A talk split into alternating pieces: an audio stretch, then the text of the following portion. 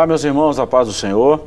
Esse é seu programa ADEC TV e hoje nós estamos no quadro Lições Bíblicas. Estudaremos hoje a lição de número 12, quando Deus se revela ao homem. O texto áureo está em Jó, capítulo 40, versículo 6, e está escrito assim: Então o Senhor respondeu a Jó desde a tempestade. Verdade prática. Mesmo transcendente e distinto da sua criação, Deus se revela ao homem mortal. A leitura bíblica em classe, em classe está em Jó capítulo 38, versículos 1 a 4, capítulo 39, versículos 1 a 6, capítulo 40, versículos 15 a 18 e o 24, depois o capítulo 41, versículos 1 a 3. Estudaremos essa lição muito importante. Estamos chegando ao final do nosso trimestre. Pois bem, estudaremos essa lição de hoje, a lição de número 12. Ainda estamos falando sobre o livro de Jó, a fragilidade humana e a soberania divina, as lições de sofrimento e restauração de Jó. Mais uma vez estou aqui com o professor Joás. Professor, muito bem-vindo ao nosso meio. Amém. É muito bom. E hoje nós temos uma visita muito bacana. É o nosso irmão Matheus Lineca, da cidade de Iapu. Matheus, muito bem-vindo ao nosso quadro. Amém. É muito bom tê-lo aqui conosco. E hoje nós vamos estudar essa lição maravilhosa. Joyce, chegamos aí, estamos chegando à 12 lição, a penúltima desse trimestre. E como nós aprendemos com o livro de Jó, né? Finalmente chegamos à resposta de Deus, né? É, depois de intermináveis é, debates, né? Com quatro amigos aí, né? depois de um lindíssimo discurso, né? Sobre a sabedoria de Jó, depois de sua defesa, depois de seu debate com Eliú, né? depois disso tudo, aí Deus finalmente se apresenta né, para responder a Jó. E é o que nós vamos ver na lição de hoje. Né? Muito legal. Mateus, você lá na cidade de Iapu também é professor da, da EBD. E o que, que vocês têm comentado lá no Iapu, nas classes, com, com, com relação a essas lições, essas, vamos dizer, essas 11 lições que já estudamos até agora? Qual que tem sido a reação da classe, dos alunos, em estudar esse livro de Jó? É, pastor, geralmente a receptividade do povo com o conteúdo é muito positiva. É, nós lá estudamos, como o Joás falou, sobre todo o percurso da história de Jó, como Deus deu testemunho da vida de Jó, e essas coisas vão, é, parece que anima o povo de certo modo. Quando nós vamos chegando ali na fase crítica da vida de Jó, quando ele começa a perder algumas coisas, que é meio como um, um drama que Jó está vivendo, aquilo comove todo mundo e as pessoas começam a sentir o que Jó estava sentindo. Seus amigos ainda vêm fazendo acusações de daquilo que ele estava passando, a, a, teologia que havia por trás da, dos seus comentários de seus amigos, e depois Jó fazendo uma defesa, uma autodefesa sobre aquilo que ele estava passando. É, eu acho que a lição que mais chamou a atenção da gente lá foi quando a gente comentou aquela da, da sabedoria de Jó, que foi a que nós fizemos alusão entre conhecimento e sabedoria. Aquilo foi de grande aproveito para a igreja, houve interação de todos os irmãos e essa lição, como as outras, foi de grande aprendizado para a igreja. A igreja recebeu de muito bom grado. Muito bom. Então, nós descobrimos muitas riquezas no livro de Jó, né, professor? Por mais que a gente fale isso na teologia, na, vamos falar assim, na, na bibliologia, na, na historicidade do livro, nós já falamos isso aqui várias vezes, mas o livro de Jó sempre surpreende, né? Nos detalhes. E como é bom estudar esse, esse capítulo, os 42 capítulos, né? Chegamos ao capítulo 40 e 41, 38 a 41 agora, né? Nessa lição 12. E nós vamos ver aí a revelação de Deus ao patriarca Jó. É, o, livro, o livro de Jó em si é, é meio que o tema dessa lição de hoje, né? É a revelação de Deus, assim, é, muito bacana. É, a gente vê é, aspectos sobre a pessoa de Deus que são esclarecidos demais né, no, no, livro de Jó. Né? É, um desses é a soberania de Deus. Né? Jó, é, você não vai é, entender a soberania de Deus se você não ler o livro de Jó. Né? Como, é, como funciona essa soberania. Né? É, você não vai entender, pelo menos não completamente. É, você pode ter uma noção muito equivocada de soberania de Deus se você não, não entender, não se debruçar sobre o livro de Jó. Né? É um ponto que, que é de se ressaltar.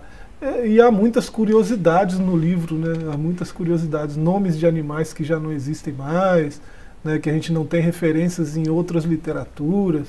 Né? Ele faz alusão a nomes de constelações, né? quando ele fala da ursa e das, das ursinhas, né? Uhum. ele está falando de constelação, ele não está falando de bicho. Né? A ursa maior, a ursa menor. É, e levando em conta quem está falando na época que está falando, uhum. né, esse tipo de conhecimento. E a, a, Bíblia é muito clara nesse sentido, nos seus originais. Né? É, outra curiosidade é o, o original, né, o texto bíblico né, no hebraico mais complicado da Bíblia, né, é o livro de Jó, porque não tem é, tem muitas apax legomena, tem muitas palavras que só aparecem nesse livro né, em toda a Bíblia, e não aparece nem em outras literaturas da época. Então, é, é os, os, tradutores têm uma dificuldade considerável né, ao traduzir o livro. Então, é, o livro é riquíssimo em termos de literatura e riquíssimo em termos de teologia também. Né? Verdade. É uma teologia perfeita, obra né? É. Obra-prima. É, vamos lá então, professor. E Mateus, nós falamos aqui, né, já demos um breve comentário, uma introdução muito boa do livro de Jó, né, mais uma vez reforçando, o livro de Jó é considerado pelos eruditos o, o mais antigo de toda a escritura, já falamos isso aqui inúmeras vezes, e o professor Joás deu uma pincelada nisso aqui mais uma vez, de tantas curiosidades que tem nesse livro. Vamos lá, introdução. Nessa lição vamos estudar como Deus se revelou a Jó e dialogou com o patriarca. Nós estamos falando dos capítulos 38 a 41. Esse episódio marca o ápice do livro de Jó, pois mostra a quebra do silêncio divino. Ao longo desse estudo, veremos que as respostas de Deus não são precisas, segundo a, segundo a objetividade que os humanos esperam. Jó, portanto, é desafiado a comparar sua habilidade e sabedoria com as divinas e a responder quem, de fato, age com justiça no mundo. Deus vem trabalhando uma retórica muito conhecida entre os humanos, né, que é a retórica, uma das retóricas mais antigas também, que é a retórica grega, né? Sempre responder com uma pergunta. Então é. Deus fez isso com Jó. É bem socrático, né? Não bem é? Dialético, né? É, Jó espera é, que milhares das suas perguntas sejam respondidas. Ele fez muitos questionamentos nos seus discursos e na sua defesa, né? Uh, e quando Deus finalmente se apresenta, as respostas não são respostas, são perguntas. Né? É, isso é muito bacana. Legal. E Jesus faz isso também, viu, Mateus? É, é, quando Deus vai respondendo Jó com as suas perguntas, ele acaba que deixa Jó sem respostas e sem perguntas. Não tem pergunta que fique de pé diante da pergunta de Deus. Verdade. E interessante, Joás e Mateus, é que o próprio Deus ele faz questão que, que seja assim, até mesmo assim para que o entendimento do homem seja aberto. De repente, se a gente responder uma pergunta, a gente se dá por convencido e não há questionamento. E quando há uma pergunta nessa, nessa questão dessa retórica, né? uma pergunta respondendo uma pergunta, põe a gente para pensar. Exatamente isso que Deus fez com Jó. Onde você estava quando eu criei a terra? Olha as perguntas. Onde você estava quando eu criei o Orion? E foi fazendo uma bateria de né? perguntas. Falar o quê? Não estava lá, não sabe. A máxima do conhecimento não são as respostas, são as perguntas, né? Exatamente. As dúvidas. Sempre, quando para de perguntar, para de aprender. Verdade. Muito bom essa retórica, né, Jás? É. Então, nesse, nessas perguntas de Deus aí, ele vai falar, por exemplo, né, de dois animais aí. É, e quem sabe Jó nem conhecia a existência desses animais. Uhum. E Deus chega, o bemote, vou te falar do bemote, aí fala um monte de detalhes dele, um monte, talvez, é, eu não sei como foi essa revelação de Deus para Jó, né, mas talvez Jó tomou conhecimento desses animais ali, nesse, nesse diálogo. Né, é, e isso é lógico que vai dizer o que diante disso, né? Tanto conhecimento a respeito de uma coisa que eu nem conhecia. Né? É, é, eu Estou dando, falando aqui né, por, é, é, uhum. por analogia, né?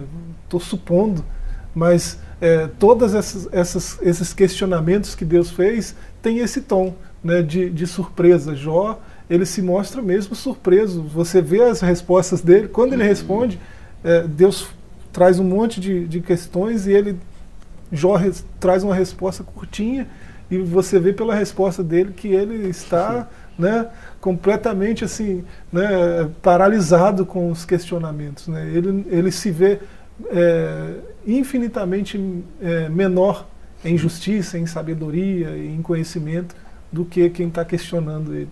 Legal isso, né? Muito Já legal. surpreendido, né? Verdade. Vamos lá. Essa, as nossas lições são divididas em três capítulos e o primeiro capítulo vai falar da revelação de um Deus pessoal. O segundo capítulo, a revelação de um Deus sábio. E o terceiro e último capítulo, a revelação de um Deus poderoso e justo. Então, os amigos e irmãos que estão em casa vão nos acompanhar dentro desses três capítulos aí. Primeiro, a revelação de um Deus pessoal. Ponto 1, um, o Deus que tem voz. Ponto 2, a poderosa manifestação de Deus. E o ponto 3, o Deus que está presente. Ponto 1. Um, o Altíssimo havia falado nos dois primeiros capítulos, mas essa fala era totalmente desconhecida por Jó e seus amigos ao longo do livro. Assim, até o capítulo 38, houve muitas falas sobre Deus. Jó falou, sua mulher e seus amigos falaram. Todavia, Deus mesmo não falou durante todo esse período. Ele estava o tempo todo presente, mas sem dizer nada a Jó, até que quebrou o silêncio. Depois disso, o Senhor, o Senhor respondeu a Jó de um redemoinho. E nós vemos essa fala em Jó 38 e o versículo 1.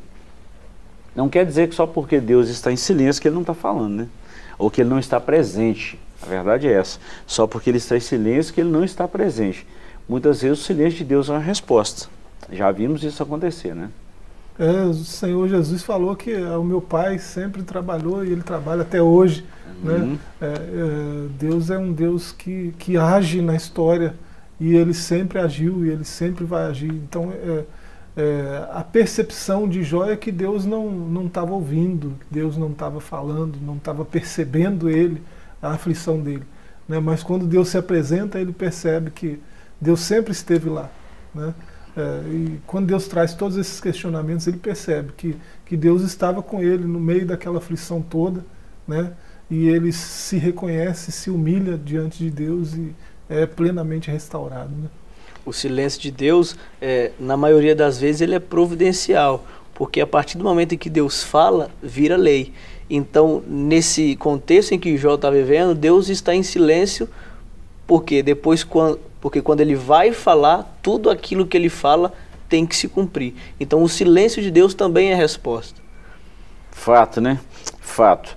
É, e nós estamos. É, é, o, o tópico, o, o ápice desse capítulo 1 aqui, a revelação de um Deus pessoal, eu gosto muito desse texto quando a gente fala assim na coletividade. Né? Por exemplo, a gente fala: o Senhor é o nosso Deus. O Senhor é o nosso Deus, como igreja, como cidadãos, como pessoas, como um grupo de pessoas juntos. Mas é bom lembrar também que Ele é o nosso, Ele é o meu Deus. Eu, eu, eu relaciono com Deus na coletividade mas eu também preciso relacionar com Deus na pessoalidade. Eu, como pessoa, preciso me relacionar com Deus.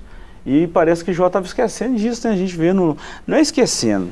As aflições da vida fez com que Jó enfrentasse um dilema desse jeito, que é um dilema de todos nós seres humanos. Quem nunca pensou nisso, né? É, se pensar no, no, num termo bíblico muito recorrente, né? O Deus de Israel. Uhum. Né? Deus de Israel o é, coletivo. É um contexto de nação, né? Deus de Israel. Uhum. Mas também é o Deus de Israel, né? Deus de Abraão, de Isaac e de Jacó. Né? Uhum. Deus de Jacó, de Israel. Uhum. Né? É o Deus pessoal, mas é o Deus da comunidade. Né? Isso é, é, muito bacana. E esse Deus é um Deus que tem voz, né? É um Deus que fala é, nesse primeiro tópico aí. Né? É, e Eliú tinha razão no discurso dele, né? Deus sempre, sempre esteve com você e ele sempre fala. Você que não, não deve estar ouvindo, você que deve estar insensível à voz de Deus. Ele tem razão em dizer que Deus sempre fala. Né? Ele não tem razão de acusar Jó de, não, de não, não estar sensível à voz de Deus, mas ele tem razão em dizer que Deus sempre falou e Deus sempre fala. Deus é um Deus que fala, um Deus que se comunica né, com a sua criação. Tem um termo, Mateus, que a gente usa sempre na teologia, nos ensinamentos, a gente sempre aplica, que é o antropoformismo. Uhum. Né? A gente dá forma humana, a gente não, a própria Bíblia, né? Dessas formas humanas a Deus. Deus é Espírito, né, professor? Já ensinamos isso várias vezes. Mas nós conhecemos um Deus também, é, o Salmo 115 é muito claro nisso, né? O Deus, nosso Deus não é como o Deus deles, tem boca mas não fala, tem peso, não anda, tem garganta, mas som algum sai da sua, da sua boca e por aí vai. Nosso Deus não. É um Deus que é espírito, mas é um Deus também que se manifesta, um Deus que fala, que anda, que vê, que, que toca, que se relaciona. E para nós, seres humanos, nós temos essa necessidade de relacionamento. Jó sentiu falta disso, né? Mas no tempo certo ele foi respondido os seus questionamentos, mesmo que fosse com uma pergunta. Né? Eu acredito que Deus é, é, Deus de relacionamento. Sempre quando eu vou falar, eu falo que é, o propósito da criação está mais interligado no relacionamento do que na adoração. Deus não precisava de adoração para criar o homem, ele tinha no céu. E qual o homem que diga que adore mais perfeitamente do que os anjos? Uhum. Deus, ao criar o homem, ele está interessado na relação, no relacionamento. Então, a, o relacionamento gera adoração e não o contrário. Verdade, verdade. Ponto 2. A poderosa manifestação de Deus. A cena, sem dúvida, é impactante, parecida com a da pesca maravilhosa, de Lucas 5, 1 a 11. Quando Simão Pedro, após seguir a orientação de Jesus, pegou uma grande quantidade de peixes ao recolher as redes que havia lançado e imediatamente exclamou: Senhor, ausenta-te de mim, porque sou um homem pecador. A majestade divina impactou a Pedro. Não foi diferente com o patriarca Jó. Ele ouviu a voz que tanto ansiava por ouvir. O Altíssimo revelou-se pessoalmente. Jó estava diante de uma manifestação teofânica de Deus e este falava-lhe do meio de um redemoinho. Professor, achei isso interessantíssimo e muitas vezes as pessoas, os leitores leigos, leem o livro de Jó e não imaginam nessa, manifesta nessa manifestação teofânica de Deus a Jó. Uh, Jó está vendo Deus, né? imagina isso. Né? Uh, você vê outras manifestações do tipo, né? a sarça ardendo sem se consumir, né? não é uma sarça comum. Uhum. Né? Uh, tem algo diferente ali. E quando Moisés se aproxima, realmente, né, ele ouve a voz de Deus ali do meio da sarça. Então, é, dizendo que o lugar, inclusive, era santo, porque Deus estava ali. Então, era um lugar santo. É, e, e, com Jó acontece algo semelhante, né? É um redemoinho, né? Parece um fenômeno natural, parece uma coisa natural, mas é Deus se manifestando de uma forma que é, ele possa ser percebido pelos sentidos né, sem que a gente seja consumido por isso. Que se ele é fogo consumidor, se eu me aproximar, eu vou ser consumido. Né, porque eu não sou santo como ele. É, então é, é, é, não, não é compatível o meu pecado com a santidade dele. Então eu não poderia nem chegar perto, mas aí ele, essa teofania é Deus se apresentando de uma forma é, que o homem consiga perceber sem ser destruído. É, e, e, a figura de um redemoinho é emblemática, né? É, mas é, diante disso tudo, é, a, gente, a gente percebe que Deus está preocupado com a comunicação, né? com essa comunhão que o Mateus falou, né? e essa comunhão ela, ela depende muito de comunicação. Por isso ele deixou uma palavra expressa para a gente. Né? É, e por isso ele fala ainda com voz audível né, a muitos de nós. Né? Então, é, é, quando não fala com voz audível, fala pela natureza, fala. Né, Deus tem várias maneiras de se comunicar com sua criação. Mas a teofania é algo assim é, esplêndido, né? É, um, é, uma manifestação de comunicação de Deus muito é, sobrenatural, mas que usa elementos da natureza para fazer isso, né? Uhum. É bom a gente falar, professor, que talvez muita gente não conhece esses termos teológicos, né, Mateus? Igual, por exemplo, teofania que você usou agora aí, lemos aqui na lição também, são manifestações de Deus ao homem, de uma forma assim visível, palpável, né? É, isso aconteceu com Abraão, com Jó, com Ló e tantas outras pessoas na Bíblia. Sim. Manifestações teofânicas. Porque nós, seres humanos, nós que temos a necessidade de apalpar. Deus não tem essa necessidade. Necessidade, na verdade, Deus não tem necessidade nenhuma. A necessidade é toda humana. Mas, nesse caso dessa manifestação, o ser humano tem uma necessidade de preenchimento. E só Deus pode preencher essa necessidade humana. Interessante a sensibilidade de Jó também para perceber que era o próprio Deus que estava diante dele. Às vezes falta em nós, nós aprendemos com Jó. E essas manifestações é impossível o sujeito não perceber, né? O próprio Deus se revelando, né? Vamos lá, nosso tempo está chegando ao final nesse primeiro bloco aqui, mas vamos concluir o ponto 3 aqui. O Deus que está presente. Então nós falamos o Deus que tem voz, a manifestação de Deus, né, que faz parte dessa essência de Deus. E agora nós estamos falando de um Deus que está presente. Expositores bíblicos destacam que Deus se revela como Jeová, o Deus do pacto, entre os capítulos 3 e 37. Aparecem várias referências a Deus como El Shaddai, o Deus Todo-Poderoso. Na teologia tradicional, exposta pelos amigos de Jó, essa era uma forma fria e distante de se referir a Deus. Um Deus que existe, mas que está longe dos homens. Dessa forma, El Shaddai era, no entendimento deles, o nome que identificava Deus como forte e poderoso, mas distante e indiferente. Essa visão tradicional de Deus acabou por exaltar sua soberania, mas diminuir sua compaixão e misericórdia. Interessante a teologia desses amigos de Jó, tanto que eles. Vou falar uma palavra que talvez muitos vão, vão até estranhar, mas que eles não conheceram nada de Deus. Assim como Jó teve os seus questionamentos, né? Tanto é que ele expressou no 42,5: Antes eu conhecia Deus só de ouvir falar, agora os meus olhos o veem. É impressionante quando alguém se relaciona e conhece Deus, diferente dos amigos dele, né? É, a, gente, a gente pensa que, que essa visão de Deus é, é, é herança epicurista, né? É, lá da Grécia Antiga, uhum. né? lá da, da Grécia Clássica.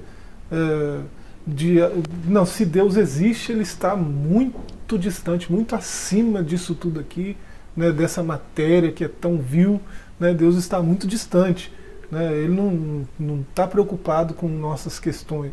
Né? A gente pensa que isso é coisa de, da filosofia epicurista, mas isso é bem antigo. Né? Muito. Você pensar que isso está na boca de Elifaz, de Zofar né, e de Bildade, lá na época dos patriarcas, né, de Abraão, de, de Ló. Né? Você pensar que isso está lá distante no tempo, né, muito antes de Epicuro, por exemplo. É, é, essa visão de um Deus distante, né? Deus é tão grande, tão poderoso que ele não se preocupa comigo, que sou tão pequeno. Né? É, e, e, Jó vai inverter essa lógica, tanto que ele exige uma audiência o tempo todo na sua defesa e finalmente Deus se apresenta para ele. Né? Olha só como que esse Deus é pessoal e se preocupa com a sua criação. Né? Verdade. Jó é o exemplo de quando se alinha é, a teoria na prática, né? o conhecimento com a vivência. Os amigos de Jó conheciam de teologia, conheciam bem, mas não vivenciavam a teoria que eles tinham em mente. Jó, quando ele solicita a palavra e depois quando ele experimenta de verdade, é o que o pastor disse, ele vai dizer, eu conhecia, como os meus amigos conhecem só de ouvir, mas agora eu te vejo, além da teoria, eu tive experiência com ele. E essa, esse é o nosso objetivo, juntar teoria com conhecimento. Pois bem, vamos dar um pequeno intervalo. Estamos falando da lição de número 12, uma das lições importantíssimas até aqui. Falamos até agora é, sobre esse discurso de Jó entre os amigos, e ele buscando uma audiência com Deus, e nós estamos vendo aqui a resposta de Deus a Jó. Voltamos já já, não saia daí.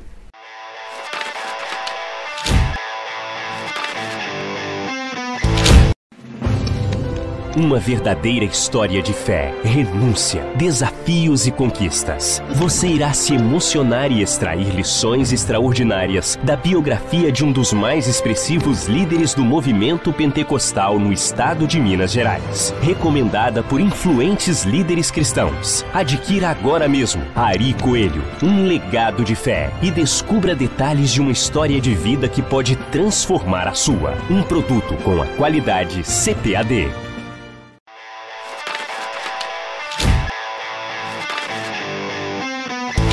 Olá, queridos, estamos de volta. Esse é o seu programa DEC TV e hoje nós estamos no quadro Lições Bíblicas. Estamos estudando a lição de número 12, quando Deus responde a Jó. Capítulo 2, a revelação de um Deus sábio. E o capítulo 3, a revelação de um Deus poderoso e justo. Ponto 1, um, a mecânica celeste. Deus convida Jó a contemplar o universo e vê-lo como funciona. Há uma mecânica celeste que rege os fenômenos naturais de força que garanta sua perfeita regência. O Criador desafia a Jó contemplar tudo isso e ver como o seu funcionamento harmônico atende a um propósito superior. É, professor e, e Matheus, eu fico pensando assim, a gente conhece a galáxia, né? Por exemplo, uma delas, a Via Láctea, que está aqui no nosso sistema solar. A gente conhece agora, eu fico pensando em inúmeras galáxias desconhecidas que estão sob o controle de Deus. Eu fico pensando, tem, tem gente que acha, não, a Terra é grande, o Sol é muito maior que a Terra. E quando você vai ver outros planetas que estão na nossa, é, no nosso sistema solar, a gente vai ver como que Deus mantém tudo isso aí. Agora imagina Deus revelando isso face a face com Jó. Eu gosto de pensar dessa revelação assim. Né? Você vê o verso 30 né, do capítulo 38 de Jó.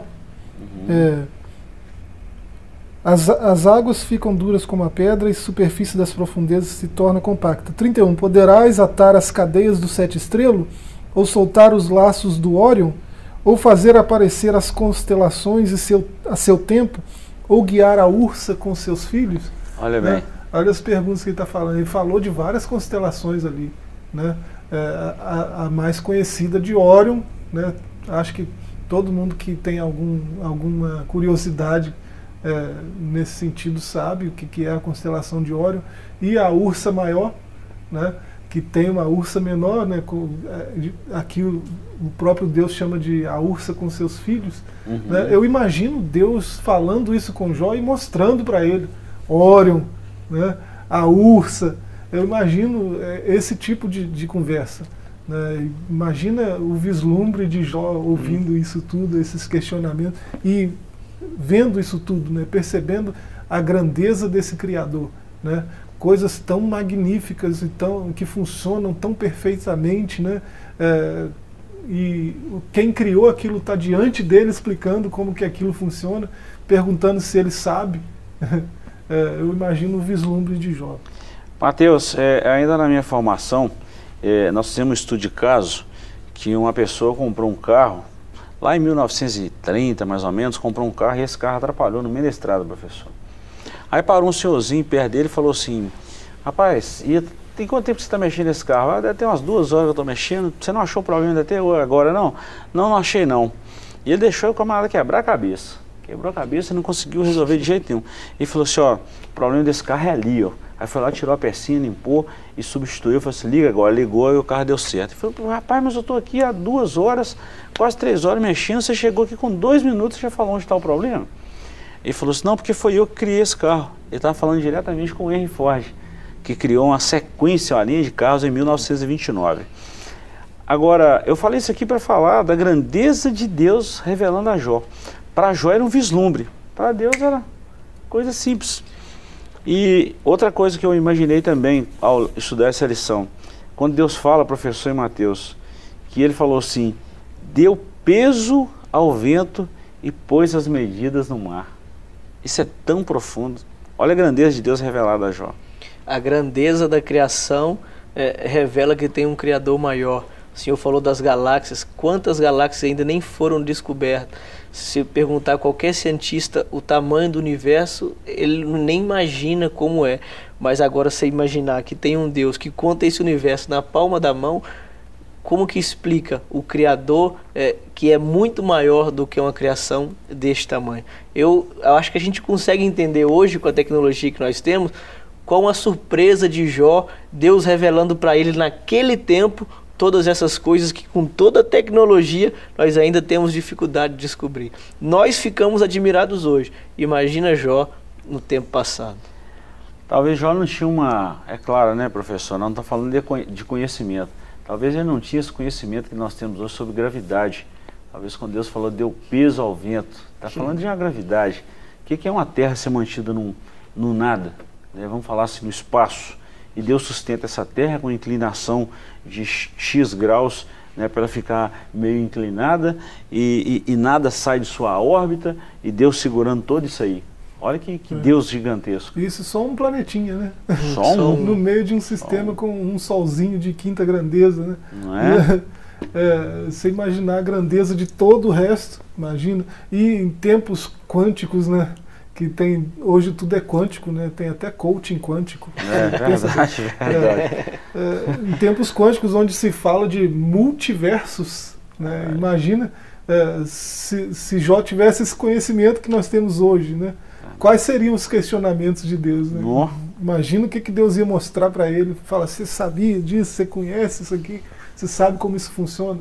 Né? Imagina hoje. Né? Você vê a complexidade que tem dentro de um olho. Né? Hoje, a, hoje os cientistas nem estão tão admirados com o macro universo, mas com o micro. Tudo que tem dentro do ser humano, toda, todo detalhe que está. As engrenagens funcionando perfeitamente apontam que alguém mega inteligente elaborou tudo isso para funcionar perfeitamente. Na dinâmica da vida, se Jó nada sabia sobre a ordem da criação, muito menos sabia sobre a providência divina para mantê-la. Jó deveria ser capaz de responder as seguintes questões: Como vê existir a criação? Como ela é preservada? Saberia Jó explicar como Deus faz para alimentar os leões e os seus filhotes? Como as cabras montesas conseguiriam dar cria aos seus filhotes e protegê-los dos predadores? E sobre o jumento e o boi selvagem, e o avestruz, o cavalo de guerra, o falcão, a águia, está claro que há uma providência divina que preserva as coisas criadas, pois todos esses animais foram projetados para um design inteligente, suas, por um design inteligente com suas peculiaridades, modo de ser e de viver. Interessante, olha a grandeza de Deus. Nós estamos falando aqui o nosso tempo não dá. Se fosse para a gente falar só dessa mecânica celeste aqui, nós iríamos ficar aqui umas duas, três horas aqui e não iríamos esgotar o assunto. Nós estamos falando só de um tópico. Agora, uma lição complexa como essa da, mostra a grandeza de Deus. Deus criou tudo nos seus devidos lugares, funcionando perfeitamente. Uma terra que gira em torno de si mesma, em torno do Sol, que tem as quatro estações, que tem o Sol para governar o dia, a Lua para governar a noite, as constelações, para estações de meses e anos, tudo já estava definido e tudo isso é Bíblia. Agora, e o que está na Terra? Nós falamos das galáxias, e o que está na Terra? Como Deus preserva, cria, cuida de tudo isso aí? Não é? é a, vi, a, vida né, é o milagre mais complexo que existe na natureza, né? E é o, um, o presente é, mais sensacional que Deus deu, né? É, o dom da vida é um dom e tanto. Né? E, e todo tipo de vida. Né? Aqui Deus vai mostrar todo tipo de vida funcionando do jeito que Ele criou para funcionar e, e, Ele vai questionar a Jó nesse sentido. Né? É, então é, Jó é levado a, a, refletir até sobre isso, sobre a dinâmica da vida. Né? É, e quanto mais você reflete sobre isso, mais você percebe né, a graça presente nisso tudo. Né? Você percebe a mão do Criador agindo nisso tudo. Né? É, é, por isso que o próprio Senhor, o próprio Criador, né, a voz criadora, é, falou para a gente observar mais a natureza, né, olhar para os lírios do campo, né, para a gente estar tá mais atento às coisas que nos, nos cercam, porque isso revela Deus também. Né. Fantástico isso, né, Mateus? Fantástico. A criação é, dando testemunho de um Criador é, soberano e infinitamente maior de tudo que a gente pode imaginar. Inclusive no juízo, no juízo, onde todos os homens serão julgados, alguém pode falar assim: "Ah, mas eu não conhecia a Deus, eu não vim com alguma desculpa esfarrapada, né, que é natural do ser humano, né?" E Paulo falando aos Romanos, capítulo 1, versículo 16, 17, 18, 19, por aí lá fora, ele fala isso que a, a, própria criação revela o poder de Deus e que as coisas criadas são, são testemunho disso aí e isso se torna inexcusável aos homens. Os homens não têm desculpa de falar que não natureza, né, no juízo, o livro da natureza. Exato. Né, testemunhando. Por que, que não tem desculpa, né? Se, se você olha para um, um Ford 29, né? Olha, olha como que é um carro arcaico, né? E você percebe uhum. que é, aquilo é obra de um engenheiro muito sábio, né? E você olha para um simples relógio, você percebe a mesma coisa. É, quando você olha para os lírios, você olha para a orquídea lá pendurada na árvore, para a árvore, para a ursa maior, seja para qualquer lado que você olhe, né? na natureza, você é, percebe que há uma engenharia muito mais complexa do que aquela do, do Ford, aquela do relógio, né? uma engenharia muito mais complexa. Então, se eu não tenho dúvidas de quem criou esse relógio foi um engenheiro muito sábio, porque eu teria de que quem criou essa árvore, é, que essa árvore surgiria do nada, não é, como fruto de um engenheiro muito mais sábio ainda. Eu vou falar só uma propriedade, está bem fresco na memória, nosso tempo está findando já, mas isso é coisa tão boa quando a gente fala assim de criação, da manutenção e tudo mais, né? A necessidade de conhecer melhor a Deus. Aqui nós estamos falando, já encerrando esse capítulo segundo aqui. É, Jó, ele tinha esse conhecimento, mas ontem eu estava lendo uma matéria e assistindo um vídeo sobre, é, nesse momento nós estamos vivendo de pandemia, muita gente está melhorando a sua, tentando melhorar a sua estima, melhorar a, a, a vamos dizer assim, a proteção do seu organismo, melhorar essa questão dessas deficiências imunológicas, precisando melhorar isso aí. Eu estava lendo as proteínas de, da cenoura e um limão, o tanto que um suco da cenoura e um limão é benéfico para nós seres humanos, sem açúcar, sem nada. E eu tive a curiosidade de pesquisar sobre esses benefícios de uma cenoura só, só de uma. Olha bem, Deus criou tudo isso aí para o nosso desfrute. Os homens hoje com conhecimento estão chegando há um conhecimento que realmente isso é coisa que foi criada por Deus para o benefício do nosso corpo, que nós precisamos usufruir disso. Nós estamos falando de um alimento, de algumas proteínas que tem vitamina B, C, D e E em um alimento só. Agora imagine os outros, as pesquisas e tudo mais. Isso eu estou falando de um detalhe, de, de, de, uma arte arquitetônica, não é nem faraônica, né? é arquitetônica mesmo, planejada por um Deus terrível, terrível, um Deus poderoso em função de nós seres humanos. E o quanto nós pecamos por não conhecer. Jesus estava certo quando ele falou, né? Em sempre, né? Sempre está certo. Mas ele foi categórico em falar, errais por não conhecer as Escrituras, ele foi mais um pouquinho longe, nem o poder de Deus. O poder de Deus. São elas que testificam de mim. Não é? né? é assim como as Escrituras, que é a revelação maior de Deus, as outras revelações também testificam dele, dão testemunho dele, né, do Criador. Muito bom isso, né, Mateus? Bom demais. Quando Deus faz a criação, deixa o seu manual e ainda deixa tudo quanto é necessário para a manutenção dessa própria criação. É, é, ele fazendo a obra completa, não deixou nada faltar para nós que somos a obra-prima. Muito bom, né? É, se a gente observar, voltando para a alimentação, é só uma forma que de nós nos mantemos como seres humanos. Se a gente observar, a gente não comia besteira, não comia nada que fizesse mal ao nosso corpo. E isso já está tudo prescrito na palavra, né? Pois é. tudo revelação. Encerrando a nossa lição, pessoal, Mateus e Joás, é, a revelação de um Deus poderoso e justo. Aí vem algumas revelações clássicas de Deus aqui no livro de Jó, estritamente ao livro de Jó o Berremote e o Leviatã, ponto 1, e o ponto 2, Justiça e Graça. Sobre esses dois capítulos, esses dois animais aqui, Joás, nos capítulos 40 e 41, Deus faz referência às duas grandes criaturas. Ele, chama, ele chama a atenção de Jó para a natureza indomável desses animais, a fim de ilustrar seu poder divino. Há testes aí de carbono 14 que prova a existência de grandes animais e Deus reforça isso com Jó. É assustador essa figura do capítulo 41 né, do é? Leviatã. Né, é, não, alguém vai dizer que é um tipo de crocodilo, coisa do tipo. Né, a gente ouve todo tipo de, de, de argumentação uhum. sobre esse capítulo aí, mas é, se você fizer uma exegese mais cuidadosa do texto, você vai ver que não há precedente nenhum hoje na natureza que, que chegue perto às as características desse animal que está aí, desse Leviatã. Né? Então, é, isso tudo aí revela né, um animal sem medo, que é impenetrável nas suas escamas e que deixa um rastro de luz por onde passa. Né? Talvez seja uma referência ao fogo. Né? O, uhum. o hebraico de Jó é complicado. Né?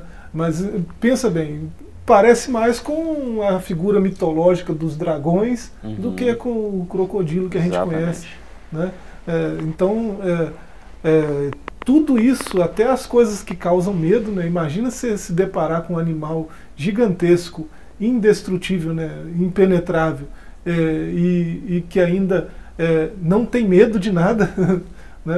um animal que não tem medo, é, é assustador até, mas ele foi feito pelo Criador e Deus dá detalhes do animal que só ele sabe né? E isso revela a grandeza de quem criou um ser assim tão grandioso. Né?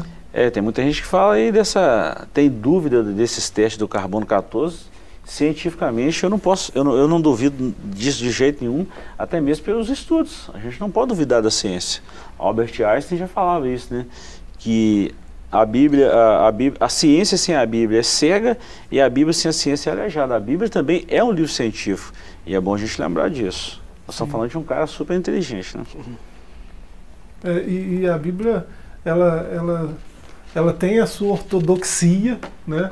Ela não se propõe a ser um cientista, mas uhum. ela traz muito de ciência, muitas descobertas que foram feitas ao longo da, da história da humanidade que a Bíblia já apontava. Né? Então ela tem muito de ciência, com certeza. Com certeza. o livro da história, né? É, é, historicamente de todas as tecnologias daquele tempo. Você vê Galileu Galilei descobrindo que a Terra é redonda, você vê Isaías falando que Deus estava sobre o globo da Terra muito muitos anos, né? É só ler, né? É só ler. E encerrando aqui, falando sobre justiça e graça de Deus, né? É, o último parágrafo aí desse texto, não há nada que possa justificar o ser humano diante de Deus, senão a sua graça maravilhosa, ou a sua maravilhosa graça. Está em Efésios 2,8. Professor, nós encerramos aqui essa lição falando da grandeza de Deus, e, e Deus mostrou parte, partícula dessa grandeza a Jó. Muito interessante isso, né? É, Jó, Jó se reconhece pecador, né? ele, ele fala para Deus, diante dessa revelação de Deus, ele fala que ele pecou por falar de coisas que ele não conhecia. Verdade. Né? É, ele tentou se justificar muitas vezes, né, falando dos seus atos de justiça, mas ao final ele reconhece que ele só agiu daquela forma porque a graça de Deus estava com ele. Verdade. Então, é, era só os atos dele de justiça era só uma prova de que ele era amigo de Deus, porque era Deus que produzia essa justiça nele. Ele reconhece isso lá no final. Né? Ele reconhece que só foi justo porque Deus foi com ele. Então é, nós somos justificados pela, pela mesma razão, pelo mesmo motivo. Né? Nós somos justos porque Ele nos justificou, porque nós andamos com Ele. Muito bom isso, né, Matheus? Sim, é Deus está mostrando para Jó, diante dos seus questionamentos, olha, Jó, você está me questionando sobre justiça, sobre, sobre coisas efêmeras e passageiras, eu vou te mostrar algumas coisinhas. E Deus revela tudo isso que nós falamos para mostrar para Jó. Você não entende, você não entende o um mínimo que é necessário para questionar a justiça de Deus. Imagina entender sobre essas coisas que eu estou te dizendo. Então, Jó, abaixa a bola e ele reconhece. Bem assim, né? Ele reconhece que diante de Deus não tem sabedoria que se coloque de pé. Verdade. Queridos, chegamos ao final de mais uma lição. Agradecemos pelo carinho e voltaremos na próxima semana com a última lição desse trimestre. Deus te abençoe e te guarde. Esse foi o seu quadro Lições Bíblicas do ADEC TV. Deus te abençoe. Forte abraço. you.